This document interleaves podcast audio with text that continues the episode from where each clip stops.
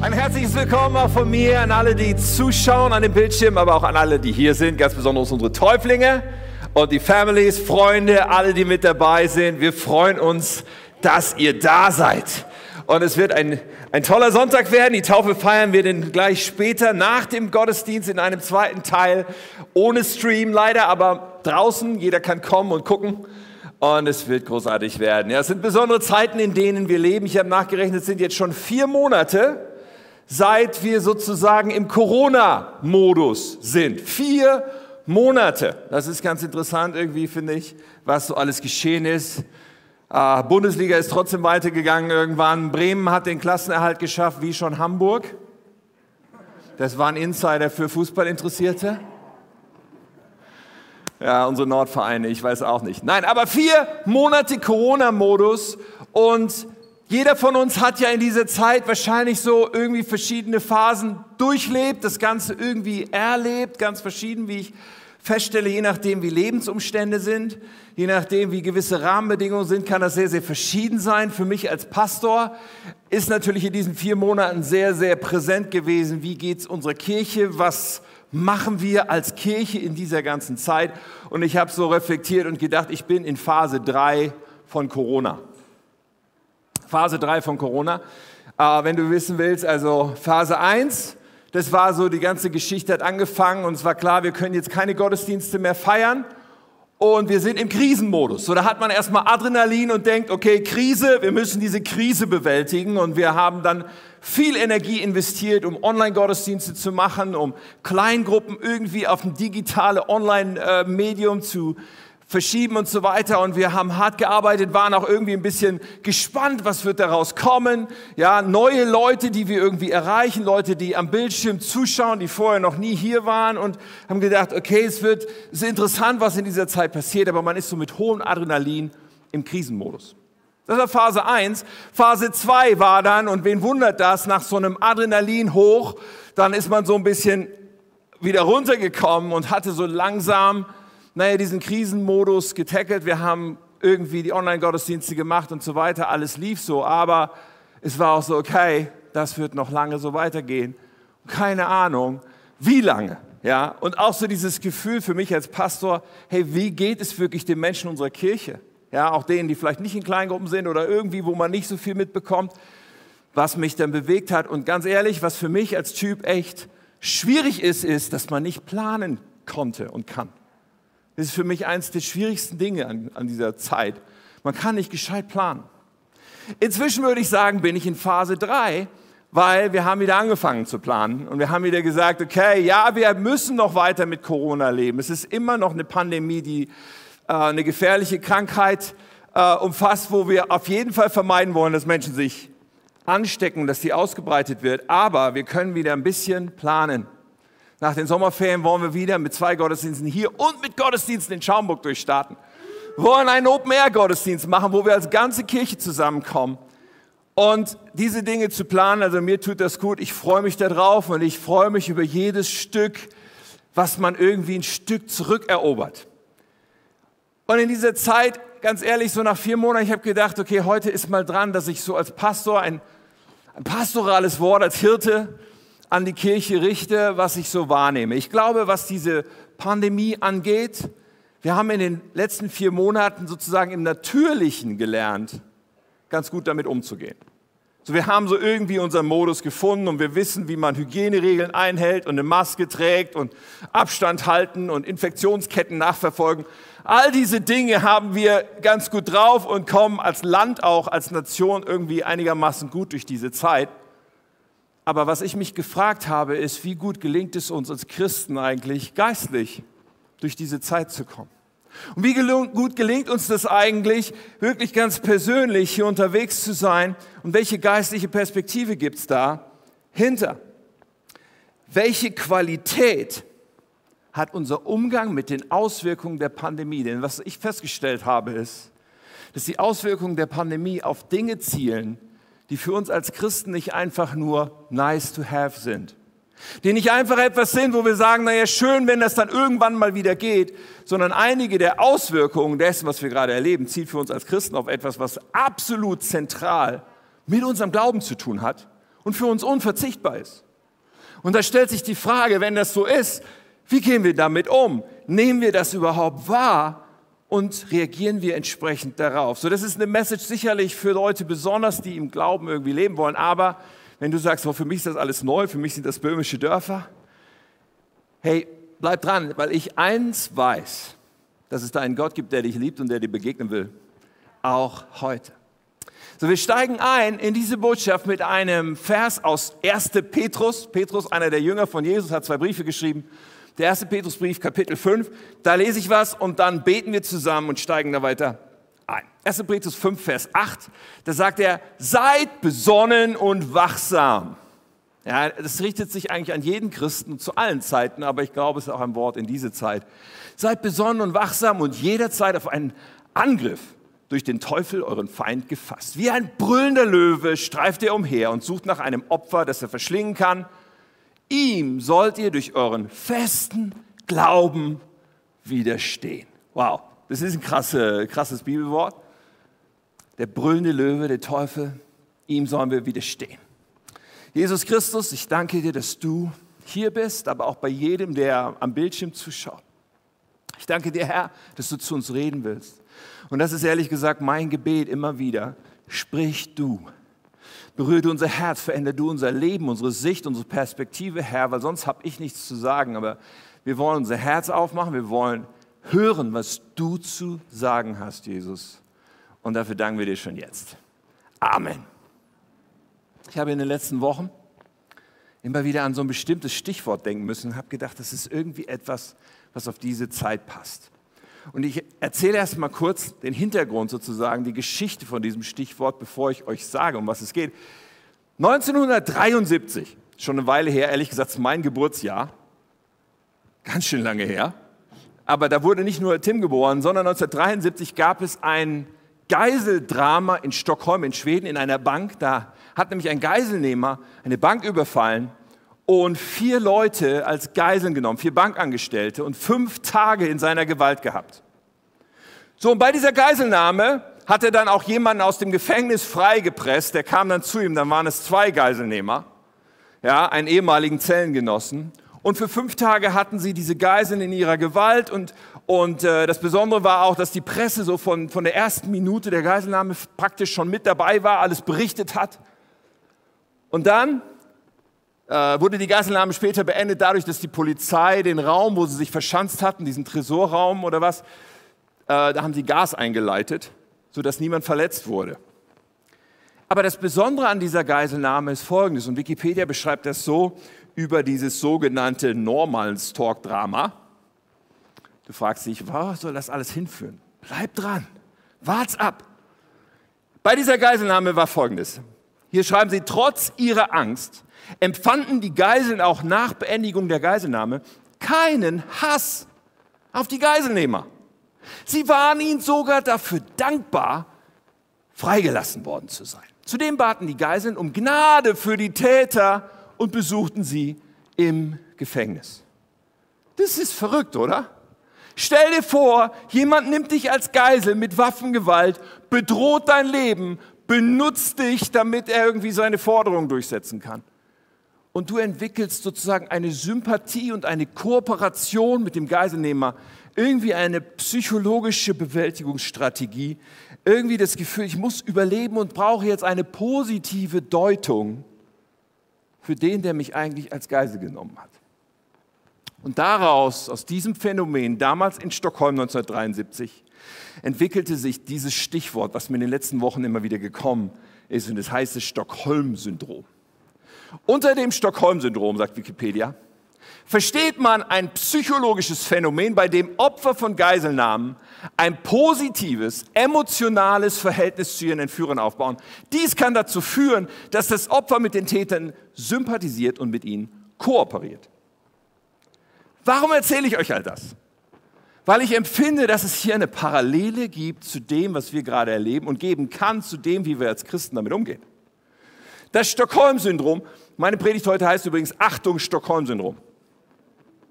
Weil ich glaube, es gibt so eine Art Corona-Stockholm-Syndrom dem wir unterlegen können. Ja, da ist etwas, was unsere Freiheit raubt, was uns einschränkt ohne Ende und in gewisser Weise können wir gerade nichts dagegen tun.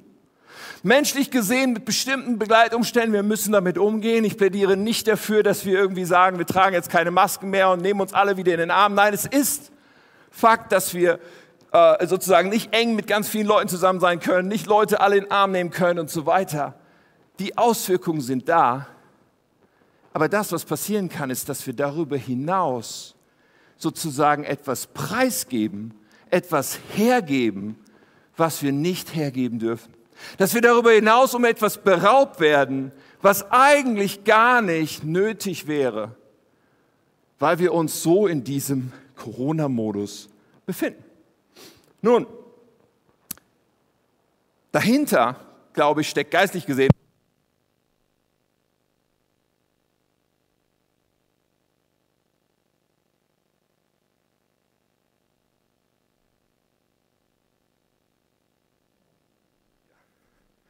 Okay, dahinter steckt geistig gesehen etwas, was uns berauben will. Ja, wir haben von dem brüllenden Löwen, der uns verschlingen will, gelesen. So, und sich das klar zu machen, ist, glaube ich, sehr, sehr wichtig. Denn wenn wir nicht aufpassen, werden wir in dieser Zeit um mehr beraubt, als nötig wäre. Uns wird etwas genommen, was wir nicht hergeben dürfen. Und ich möchte uns heute ermutigen zu sagen, hey, darum werde ich kämpfen. Und ich werde drei Beispiele bringen und Vielleicht bis jetzt kratzt du dir im Kopf und sagst, worüber redet der Kerl eigentlich die ganze Zeit? Pass auf, wenn ich die Beispiele nenne, wirst du vielleicht so langsam merken, okay, jetzt verstehe ich hoffentlich, worum es geht. Pass auf. Das erste Beispiel, erste Sache, wo wir an Stockholm-Syndrom leiden können, wo uns Corona etwas raubt, was wir uns nicht rauben lassen dürfen, ist, wenn es darum geht, dass wir isoliert sein können, unterwegs sein können in dieser Zeit. Isoliert unterwegs sein in dieser Zeit ist mein erster Punkt. Isoliert unterwegs sein, also ein Mangel an Gemeinschaft. Und es ist tückisch an Corona, dass es uns zwingt dazu, Abstand voneinander zu halten. Wir müssen Abstand halten. Wir dürfen uns nicht zu nahe kommen und nicht zu vielen Menschen zu nahe kommen.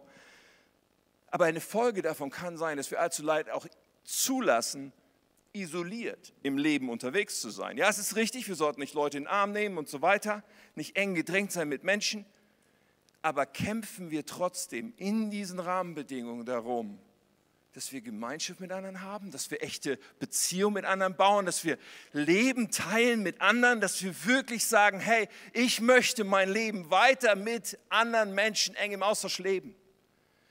Weil wir Menschen sind nicht dazu geschaffen, isoliert zu sein, schon menschlich nicht. Gott hat ganz am Anfang, als er den Menschen schuf, gesagt, es ist nicht gut für den Menschen allein zu sein, steht in 1. Mose 2. Wir brauchen Gemeinschaft. Wir brauchen andere Menschen unbedingt und notwendig in unserem Leben. Und ich bin ganz ehrlich, ein bisschen erschüttert, wenn ich so, so manchmal die Haltung spüre von macht ja nichts. Macht ja nichts. Oder mindestens die Haltung von, naja, man kann halt gerade nichts daran machen. Man kann gerade nichts daran machen, dass man halt seine Freunde nicht sieht. Man kann halt gerade nichts daran machen, dass Kinder ihre Spielkameraden nicht treffen. Macht ja nichts, dass alte Menschen in Altenheimen niemanden zu Besuch bekommen. So fast diese Haltung von, naja, wir müssen halt das einfach nur aushalten. Ja, ich verstehe, warum bestimmte Dinge gerade nicht gehen. Aber ihr Lieben, wir dürfen nicht das, was mit im Gepäck kommt, akzeptieren als, naja, ist es halt so, für wer weiß wie lange. Wir brauchen andere Menschen in unserem Leben. Wir brauchen diese Gemeinschaft. Und geistig müssen wir uns erst recht das klar machen, dass das ein untrennbarer Bestandteil von Christsein ist. Dass Christsein überhaupt nicht funktioniert auf die Dauer alleine. Wir können Christsein nicht alleine leben. Zu Christsein als untrennbarer Bestandteil gehört es dazu, dass wir unser Leben verbinden mit anderen, dass wir mit anderen zusammen unterwegs sind, dass wir unser Leben teilen, unseren Glauben teilen. Jesus hat gesagt, wir sind sein Leib, sein Körper, seine Körperteile, Glieder an einem Leib, was ziemlich deutlich macht, dass jede einzelnes, jedes einzelne Glied am Leib nur gesund sein kann, nur leben kann, wenn es verbunden ist mit dem Rest. Jeder ist einzigartig, jeder hat was ganz Besonderes, aber jeder Einzelne braucht unbedingt auch die anderen. Und das ist nicht ein nice to have, das ist nicht ein Nebenbereich des Christseins. Naja, wenn das dann mal geht irgendwann, naja, dann kann man halt mal wieder irgendwie Gemeinschaft haben. Nein, nein, es ist ein integraler Bestandteil, dass wir zusammenkommen. Übrigens ist das nicht erst seit Corona ein Problem. Oder gibt es dieses äh, Syndrom nicht erst seit Corona? Es gibt auch so Christen, die schon vorher gesagt haben, also ganz ehrlich, ich kann ja auch ohne Kirche Christ sein. Ich kann ja auch ohne Kirche meinen Glauben irgendwie leben. Das klingt irgendwie unheimlich schlau, aber ganz ehrlich, das funktioniert biblisch nicht. Und es kann sein, dass jemand schlechte Erfahrungen gemacht hat oder ein gewisses schlechtes, negatives Bild hat. Das verstehe ich alles, aber sich deswegen berauben lassen von etwas, was unverzichtbar zum Glauben gehört, ist fatal. Zu sagen, ich brauche diese Gemeinschaft mit anderen Gläubigen nicht, es ist fatal. Zu glauben, ich brauche Gottesdienst zum Beispiel als, als ein wesentlicher Ausdruck dessen, brauche ich nicht. Doch wir brauchen das unbedingt. Deswegen ist es, ja, es ist gut, dass wir diese Krücke gerade haben, zumindest online miteinander Gottesdienst feiern zu können. Wir machen es bewusst als Online-Church, dass wir gleichzeitig schauen, dass wir einen Chat haben, wo wir reinschreiben, kannst du gerade jetzt mal machen. Und dass wir sagen, hey, wir wollen so nah wie möglich dran. Aber natürlich ist es nicht das Gleiche, wie zusammenzukommen. Aber das ist so wichtig. Hebräer 10, Vers 24, spornt euch gegenseitig zur Liebe und zu guten Taten an und lasst uns unsere Zusammenkünfte nicht versäumen, wie einiges tun, sondern ermahnt und ermutigt einander, hey, zusammenzukommen, das ist kein Luxus, sondern das gehört zu unserem Glauben ganz eng dazu. Es gehört zu unserem Glauben dazu, auch im Gottesdienst zusammenzukommen, um Gott die Ehre zu geben, um in Einheit sich mit etwas zu beschäftigen, eine Predigt zu hören um gemeinsam Gastgeber zu sein als Kirche und um im Café miteinander zu sein. Das Café ist übrigens eines der geistlichen Orte in jeder Kirche, weil wir zusammenkommen vorher, nachher und uns austauschen und das so unglaublich kostbar ist. Und einfach das Bewusstsein zu haben und zu sagen, auch wenn Corona uns gerade so viel wegnimmt, werden wir uns nicht das, was dahinter liegt, rauben lassen, sondern darum kämpfen, dass wir Gemeinschaft haben, darum kämpfen, dass wir nicht isoliert unterwegs sind, und miteinander unterwegs sind und, und das suchen und Leute anrufen und FaceTime und uns treffen, wo es wieder geht und all diese Dinge und nicht isoliert unterwegs sind. Manche hat in dieser Zeit erlebt, oh, ich bin jetzt in Kurzarbeit oder meine, meine wirtschaftliche Existenz ist bedroht oder ich bin krank, habe eine schlechte Diagnose oder was immer die Not gerade ist. Aber wie zu jeder Zeit, das Schlimmste, was man machen kann, wenn man durch eine herausfordernde Zeit geht, ist zu sagen, ich mache das mit mir alleine aus. Das ist fatal. Wir sollen diese Dinge nicht mit uns alleine ausmachen, sondern wir sollen sie mit anderen teilen. Da sind andere, die sollen die und wollen die Last mit uns tragen. Es ist so gut, diese Gemeinschaft zu suchen, auch in dieser Zeit. Hey, und interessant ist, dass wir als, wir als Kirche, wir haben einen Weg auf jeden Fall, der ist mega in der Hinsicht und das sind unsere Kleingruppen. Unsere Kleingruppen sind auch in den letzten Wochen so genial, da wo Menschen in Kleingruppen sind und wo sie sich eingelassen haben, darauf sich auch per Zoom oder was auch immer online zu treffen. Da passiert so unglaublich viel und es ist viel, viel, viel, viel, viel besser, als alleine zu Hause zu sitzen. So, wir haben Kleingruppen immer in Semestern. Das heißt, einmal im halben Jahr gibt es die Möglichkeit, neu einzusteigen. Und rate mal, wann dieses eine Mal im halben Jahr ist. Es beginnt genau heute, denn heute starten die Anmeldungen fürs nächste Semester. So, hey, wenn du sagst, hey, das ist wirklich so wichtig, ich will mein Leben teilen mit anderen, dann ver verpass nicht, dich heute anzumelden für nächstes Semester, für eine Kleingruppe. Absolut entscheidend. Okay, das ist eins von diesen Stockholm-Syndrom-Dingen, dass uns Gemeinschaft geraubt wird oder dass uns Isolierung irgendwie verkauft wird und dass wir fast denken, naja, macht ja nichts. Ein zweiter, sehr krasser Aspekt, finde ich, von dem, was mit Corona so gekommen ist, dass ein krasser Einschnitt passiert ist in eine sehr wichtige geistliche Aktivität. Dass etwas verstummt ist und vielleicht auch in deinem Leben in den letzten vier Monaten, was auf keinen Fall verstummen darf. Und das ist unser Lobpreis, unsere Anbetung, unser Dank zu unserem Gott. Es mag sein, dass es in dieser Zeit verstummt ist. Und ja, auf der einen Seite ist Lobpreis für uns so diese Zeit, vier, fünf Lieder im Gottesdienst, wo wir gemeinsam singen. Und wir wissen eigentlich, naja, Lobpreis ist so viel mehr als das, oder? Aber wir müssen auch feststellen, das ist echt eine gute Gewohnheit, einmal die Woche zusammenzukommen. Es hat sowieso Kraft, wenn wir das gemeinsam tun. um Gott die Ehre zu geben. Aber in der Tat ist es mehr als das. Und ich habe vorhin da gestanden und habe im Lobpreis meine Hände gehoben, aber ich habe nicht gesungen, weil das unsere Policy hier ist im Raum zur Zeit, dass wir nicht singen. Auch wenn mich das unglaublich ärgert. Weil ich denke, eins darf nicht passieren, dass unser Lobpreis in dieser Zeit verstummt, dass unsere Dankbarkeit verstummt und dass wir dann müssen wir sagen, okay, wir suchen andere Wege. Wenn du zu Hause bist in deinem Wohnzimmer, du darfst mitsingen. Und ich hoffe, dass du das tust, dass, dass der Online-Gottesdienst nicht nur beim Frühstück nebenbei läuft, sondern dass du sagst, hey, ich möchte Gott meinen Lobpreis bringen und meine Dankbarkeit. Und dass du jeden Tag sagst, ich möchte Gott Dank ausdrücken, auch in Zeiten, wo es scheinbar nur ganz viel zu klagen gibt. Drück Gott Dankbarkeit aus, drück Gott Hingabe aus.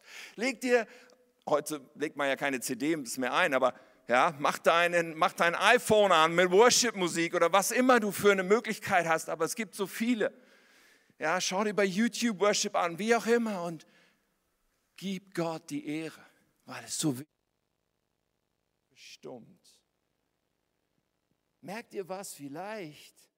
Bedingungen, die Corona uns aufzwingt wo wir gerade vielleicht nicht viel dran tun können, mit im Gepäck uns etwas raubt, was geistlich für unsere Power so viel Auswirkung hat, lass deinen Lobpreis nicht verstummen, deine Dankbarkeit, Gott auszudrücken, du bist mein Herr und mein Gott und dir gehöre ich auch an diesem Tag.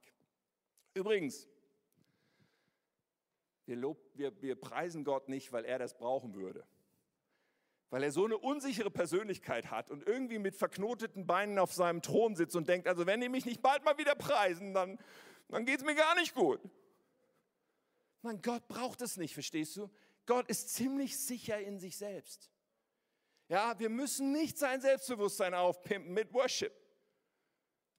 Aber wir brauchen es so sehr, uns immer wieder auszurichten auf die Größe Gottes und diesen Gott, der Himmel und Erde geschaffen hat und diesen Gott, der unser Leben in der Hand hat und diesen Gott, der alle Macht hat und diesen Namen Jesus Christus, der über allen anderen Namen steht und der uns erlöst hat und der uns in den Himmel bringen wird und der auch hier jeden Tag bei uns ist. Wir müssen uns das klar machen. Lass deinen Lobpreis nicht verstummen in dieser Zeit. Es kann nicht sein, dass es verstummt. Lass uns also in den Spiegel schauen und sehen, okay, da ist ein Stück Stockholm-Syndrom in meinem Leben. Das hört heute auf. Und schließlich habe ich einen dritten Aspekt. Auch ein krasser Aspekt von Stockholm-Syndrom, etwas, was mit Corona passieren kann. Und dabei dreht es sich um Angst und Sorgen. Oh oh. Ich meine, in großen Teilen der Gesellschaft merken wir, glaube ich, in den letzten Monaten ein anderes Level von Angst und Sorgen als normal, oder? Angst und Sorgen ist etwas, was mit dieser Pandemie irgendwie viel stärker präsent ist. Und natürlich sind da diese Fragen. Diese Fragen von, was ist, wenn ich krank werde? Oder die Frage von, was ist, wenn die zweite Pandemiewelle kommt? Oder was ist, wenn jetzt die große Pleitewelle kommt und ich meinen Arbeitsplatz verliere oder meine Firma insolvent ist oder was ist mit all diesen Dingen, wenn mich das trifft? Und man muss ja sagen, diese Fragen sind ja nicht völlig aus der Luft gegriffen. Das sind ja Szenarien, die eventuell passieren können. Aber was ich mich gefragt habe, welchen Unterschied macht es denn in so einer Situation, dass wir Jesus Christus kennen? Dass wir Christen sind, dass wir mit ihm und im Glauben unterwegs sind. Macht es einen Unterschied? Ich will vielleicht zuerst sagen, welchen Unterschied es nicht macht. Es macht nicht den Unterschied, dass dir und mir nichts passieren kann. Es macht nicht den Unterschied, dass es ausgeschlossen ist, dass man an Corona erkrankt oder so etwas. Auch dass bestimmte äh, Dinge mit unseren Arbeitgebern passieren oder ähnliches, es ist, das ist nicht der Unterschied. Aber was ist der Unterschied? Als Mensch, der mit Jesus Christus lebt, in dieser Zeit zu sein haben wir die gleichen Ängste? Haben wir die gleichen Sorgen wie jeder andere, der Gott nicht kennt? Nun, Petrus, wir haben den achten Vers gelesen aus Kapitel 5. Einen Vers davor schreibt er etwas dazu und es gibt viele weitere Stellen in der Bibel, ein paar schauen wir noch an. Aber Petrus schreibt in dem Vers davor, Vers 7, überlasst alle eure Sorgen Gott Er beschreibt, was Menschen, die glauben, mit Sorgen tun. Er sagt, überlasst alle eure Sorgen Gott, denn er sorgt sich um alles, was euch betrifft. Ich weiß nicht, ob dir klar ist, was hier steht, weil sonst würdest du jetzt ausrasten und es nicht mehr auf deinem Stuhl halten. Gott sorgt sich um genau jede einzelne Sache, die berechtigt oder unberechtigt da ist. Er sorgt sich um dich. Deswegen überlasst alle eure Sorgen Gott. Das ist was den riesen Unterschied ausmacht für einen Christen, dass er Gott seine Sorgen überlässt. Und es gibt so viele weitere Aussagen, Vers der Katja und mir viel bedeutet, 2 Timotheus 1, Vers 7. Dort steht, Gott hat uns nicht einen Geist der Furcht gegeben. Verstehst du? Es gibt einen Geist der Furcht und so viele Menschen haben gerade zu tun mit diesem Geist der Furcht. Aber Gott hat uns einen anderen Geist gegeben. Er hat uns einen Geist gegeben der Kraft und der Liebe und der Besonnenheit, ihr Lieben. Und es ist ein gewaltiger Unterschied, wenn wir diesen Geist in uns tragen. Oder Philippa 4, Vers 6, sorgt euch um nichts. Sag mal nichts. Das könnt ihr besser. Sag mal nichts. Okay, sorgt euch um nichts, sondern betet um alles. Sagt Gott, was ihr braucht. Und dann steht da, dankt ihm.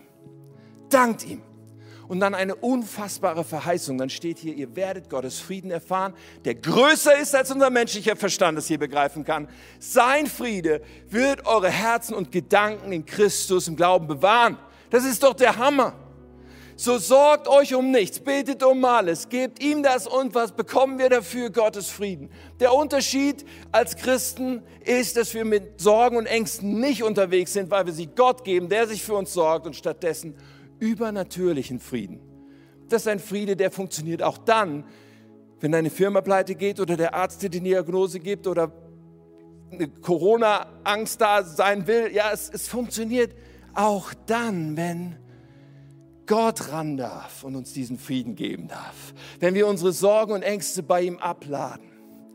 Und Jesus sagt in Lukas 12, den Vers will ich auch noch bringen, er wird euch jeden Tag alles Nötige geben, wenn das Reich Gottes für euch das Wichtigste ist. Habt also keine Angst, kleine Herde, denn es macht eurem Vater große Freude, euch das Reich Gottes zu schenken.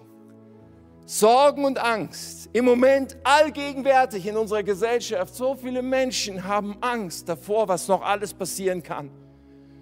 Weil wir sind berufen, in dieser Zeit Salz und Licht zu sein. Wir sind berufen, in dieser Zeit eben nicht Sorge und Angst zu haben, sondern damit zu dem zu gehen, der sich für uns sorgt. Wir sind in Beruf in dieser Zeit zu sagen, okay, ich finde mich nicht damit ab. Dieses Stockholm-Syndrom in meinem Leben akzeptiere ich nicht länger, sondern mir ist versprochen, dass ich Frieden habe. Mir ist versprochen, dass es ein übernatürlicher Friede ist, größer als mein Verstand. Und mir ist Kraft und Liebe und Besonnenheit gegeben, weil in mir ein anderer Geist lebt. Wenn wir Sorge und Angst haben, wenn wir womöglich Panik haben, dann offenbart es einen Mangel an Glauben in uns. Aber das sage ich jetzt nicht, damit du unter Verdammnis kommst und dich jetzt schlecht fühlst, sondern damit in dir eine heilige Entschlossenheit aufsteht und zu sagen, hey, ich will da nicht länger bleiben. Ich will mich nicht länger sorgen. Ich will mir nicht länger Angst davor einjagen lassen, was alles passieren kann, sondern ich möchte wissen und, und möchte mich darauf festmachen, dass Gott bei mir ist, dass er sich sorgt, dass er mich versorgt und auch morgen wird er mich versorgen, auch nächstes Jahr wird er mich versorgen. Er bleibt bei mir.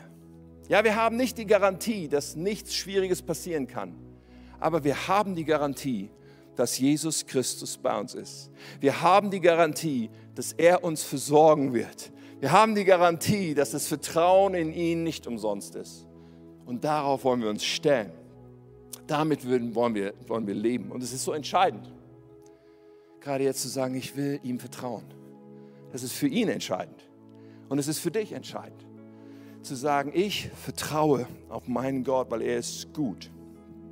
Und daran halte ich fest. Und er wird Lösungen schaffen.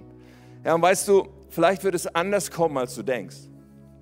Und eins ist auch, das Timing, was Gott hat, ist oft anders als unser Timing. Es ist wahr. Aber es lohnt sich, ihm zu vertrauen. Und er hat einen Weg, auch für dich. So der gewaltige Unterschied ist, wir brauchen nicht zu sorgen, wir brauchen nicht in Ängsten zu leben. wir werden es nicht bereuen. Und weißt du was, es ist eine Lüge zu denken, ich kann ja gar nicht anders jetzt. Die Umstände sind ja so, dass man sich Sorgen machen muss. Die Umstände sind ja so menschlich, dass, es, dass man Angst haben muss. Das ist eine Lüge. Es ist eine Lüge. Und ganz ehrlich, wenn die Umstände easy sind und wenn alles gerade rund läuft, dann ist es einfach zu glauben. Dann ist es ja einfach zu sagen, oh mein Gott ist gut. Aber gerade in solchen Zeiten, wo es schwierig ist, ist der Lackmustest, ist die entscheidende Stelle, wo wir sagen, okay Gott, trotzdem glaube ich dir. Trotzdem weiß ich, dass du gut bist. Trotzdem weiß ich, dass du mich da durchführen wirst. Trotzdem weiß ich, dass es gut werden wird. Ich vertraue dir und hey, das hat Power. Damit sind wir Salz und Licht in einer Welt und in einer Zeit, wo Angst und Sorge überall präsent ist. Genau damit machen wir einen riesigen Unterschied. Und ich glaube, das ist eine Berufung, die wir haben als Christen dieser Zeit aufzustehen und zu sagen, ich akzeptiere nicht Sorgen und Ängste in meinem Leben, auch wenn alle sich Sorgen machen, auch wenn es das Vernünftigste zu sein scheint, sich Sorgen zu machen. Ich akzeptiere das nicht für mein Leben. Erobere dir zurück, was Corona dir rauben will. Und diese vier Bibelstellen, wenn du mit Sorgen und Ängsten zu tun hast, okay, ich habe noch diesen Tipp für dich. Ich habe sie alle auf eine Folie gemacht, damit du dein Handy rausholen kannst und ein Foto machen kannst. Denn wenn du mit Sorgen und Ängsten zu tun hast, dann jeden Morgen nimmst du diese vier Bibelstellen und predigst sie dir selbst. Lies sie dir laut vor. Und jedes Mal, wenn du am Tag denkst, oh, da kommen sie wieder, da kommen Sorgen hoch, nimmst du diese vier Bibelstellen und predigst diese Bibelstellen mit lauter Stimme deinen Sorgen. Weil du triffst eine Entscheidung, wenn ich dir das nahelegen darf ich will nicht länger sorgen. Denn das Wort Gottes sagt was anderes. Ich will meine Sorgen auf ihn werfen und ich will mit diesem übernatürlichen Frieden gefüllt sein und ich möchte den Geist der Kraft und Liebe und Besonnenheit in mir und nicht den Geist der Furcht. Lass uns nicht berauben lassen. Egal, was es von diesen Aspekten ist. Ja, es gibt noch mehr, aber heute, welches ist vielleicht dein Schwerpunktthema? Wo du in der Gefahr stehst, dass Corona dir mehr wegnimmt, als es eigentlich richtig ist und sein dürfte. Es ist Isolation. Allein zu sein, zu sagen, oh, jetzt muss ich halt alleine klarkommen. Nein, nein, lass nicht zu, isoliert zu sein in dieser Zeit. Such die Gemeinschaft, such Leben zu teilen mit anderen. Und wie gesagt, eine konkrete Möglichkeit ist gleich heute, melde dich für die Kleingruppen an. Aber du kannst auch den Telefonhörer in die Hand nehmen. Du kannst auch sagen, hey, ich will mich jetzt wieder mit jemandem treffen, weil es ist schließlich erlaubt. Und nicht in Isolierung unterwegs zu sein. Das Zweite, lass den Worship und den Lobpreis und die Dankbarkeit nicht verstummen in dieser Zeit. Sondern zu sagen, gerade jetzt will ich Gott danken. Gerade jetzt will ich meinen Blick auf ihn richten und darauf, wie groß er ist. Und ihm das ausdrücken jeden Tag. Und zu ihm singen, egal ob es schief ist Gott interessiert nicht, ob du schief singst. Gott interessiert nur, ob du mit dem Herzen singst.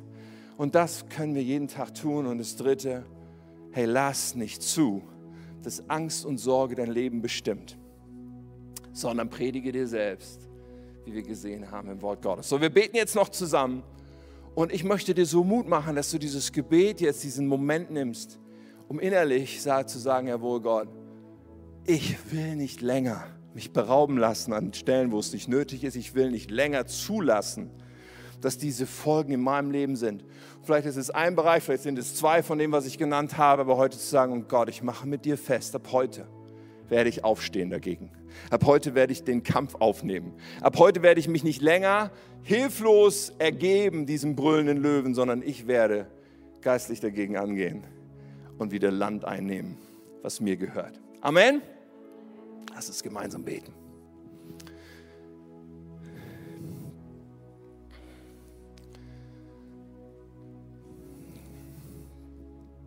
Herr Jesus, es ist so kostbar, dass wir wissen, dass du bei uns bist, dass du für uns kämpfst, dass du uns alles gegeben hast, was nötig ist. Heiliger Geist, du lebst in uns und das wollen wir heute auch ganz neu ergreifen und uns ganz neu füllen lassen von dir, Herr. Ich bete mit, mit jedem hier. Wir sind alle in dieser Lage gerade, in dieser Corona-Zeit, aber Herr, wir strecken uns aus zu dir. Geist Gottes, wir strecken uns aus danach, dass du ganz neu kommst und unser Leben berührst. Und wir strecken uns ganz neu aus, dass du uns deine Perspektive gibst, denn es gibt so viel mehr, als vor Augen ist. Aber Herr, wir sind auf deiner Seite und du auf unserer. Und ich bete, Herr, dass jede Sorge und Angst, dass es gelingt, sie jetzt loszulassen, abzulegen bei dir und übernatürlichen Frieden zu empfangen. Ich bete, dass Lobpreis und Dank wieder ganz neu laut wird in unserem Leben. Ich bete, Herr, dass Gemeinschaft, das Leben teilen etwas ist, worum wir kämpfen, mit allem, was wir können. Herr, weil du willst uns darin begegnen. Und danke, Herr, dass du in der Lage bist, das, was geraubt wurde, wieder zurückzubringen. Und dass du derjenige bist, der mit uns wiederherstellen will und weitergehen will als jemals zuvor in dieser Zeit. Und das, was wir jetzt machen, ist, diesen nächsten Song zu nehmen, um dich anzubeten, um dir die Ehre zu geben. Als ein Ausdruck von, das ist, was wir tun, das ist, was unser Leben ist. Du bist der König. Wir ehren dich, Jesus. Lass uns gemeinsam singen für den einen. Für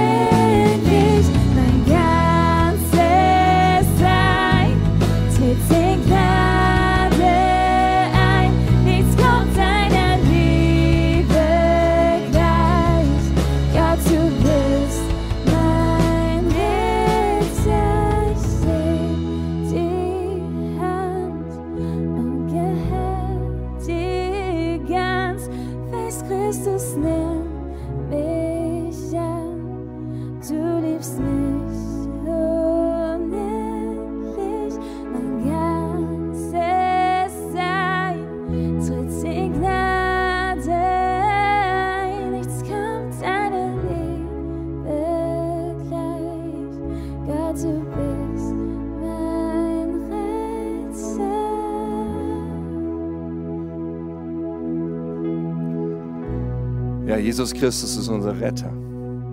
Was bedeutet das? Unser Auslieferungszustand als Menschen, das, wie wir alle unterwegs sind oder waren, ist zu sagen, ich bin mein eigener Herr. Ich habe mein eigenes Leben im Griff, möglichst unter Kontrolle. Aber die Wahrheit ist, Gott hat uns geschaffen. Und sein Plan ist es, dass wir mit ihm in Beziehung leben, dass wir mit ihm eine Liebesbeziehung haben, ja, eine, eine Vater-Kind-Beziehung, eine Beziehung, die nah ist. Doch er zwingt uns das nicht auf. Er zwingt uns nicht dazu, mit ihm zu leben, sondern wir müssen an den Punkt kommen, zu verstehen, ich brauche dich, Gott, und ich will dich. Ich will nicht länger alleine leben, ich will nicht länger alles mit mir alleine ausmachen, sondern ich lade dich ein, in mein Leben zu kommen, um mein Retter zu werden und mein Herr zu werden.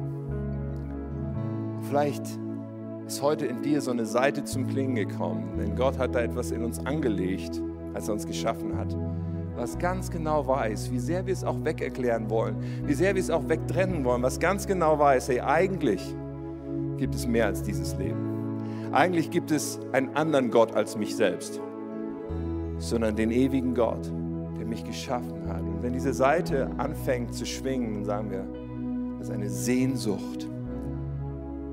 Und ich möchte diesen Gott kennen. Wenn du das heute bist, kannst du heute Jesus Christus in dein Leben einladen. Und ich möchte dich in ein einfaches Gebet leiten, das zu tun. Es kommt nicht genau auf dieses Gebet an. Es kommt eigentlich nur darauf an, dass du in diesem Moment dir diese Worte leist und mit deinem Herzen dahinter dich stellst und sagst, das ist jetzt mein Gebet.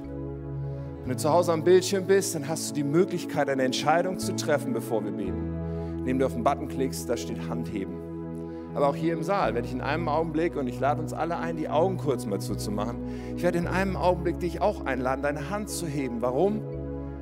Weil es für dich ein Schritt ist, den du gehst. Und das ist so wichtig, denn es muss deine Entscheidung sein. Und dann kannst du dich einklinken und sagen, jawohl, diese Hand, die ich hier ausstrecke, wird von Jesus ergriffen. Und er schenkt mir heute neues Leben. Ich vertraue mich ihm an. Und glaub mir eins, Gott kommt heute in dein Leben, wenn du das tust, wenn das dein Herz ist. So während die Augen geschlossen sind, auch hier und du zu Hause am Bildschirm, Nimm doch diese Gelegenheit und streck mal deine Hand aus zu Gott und drück damit aus, Jesus, ich möchte, dass du heute in mein Leben kommst. Ich möchte dir heute mein Leben anvertrauen als Herr und Retter. Dankeschön. Dankeschön. Du hast einfach die Gelegenheit, es auszudrücken. Und Jesus kommt, er wartet nur drauf. Ja, es ist wie eine Tür in deinem Herzen, wo nur innen eine Klinke ist. Wenn du die Herzenstür aufmachst, Jesus steht dir vor, er kommt rein in dein Leben. Wir wollen jetzt gemeinsam beten. Und um es dir ganz leicht zu machen, ich werde einfach ein Gebet formulieren und einen Moment Lücke lassen und du darfst einfach dann mitbeten und alle anderen, die mögen, beten auch mit.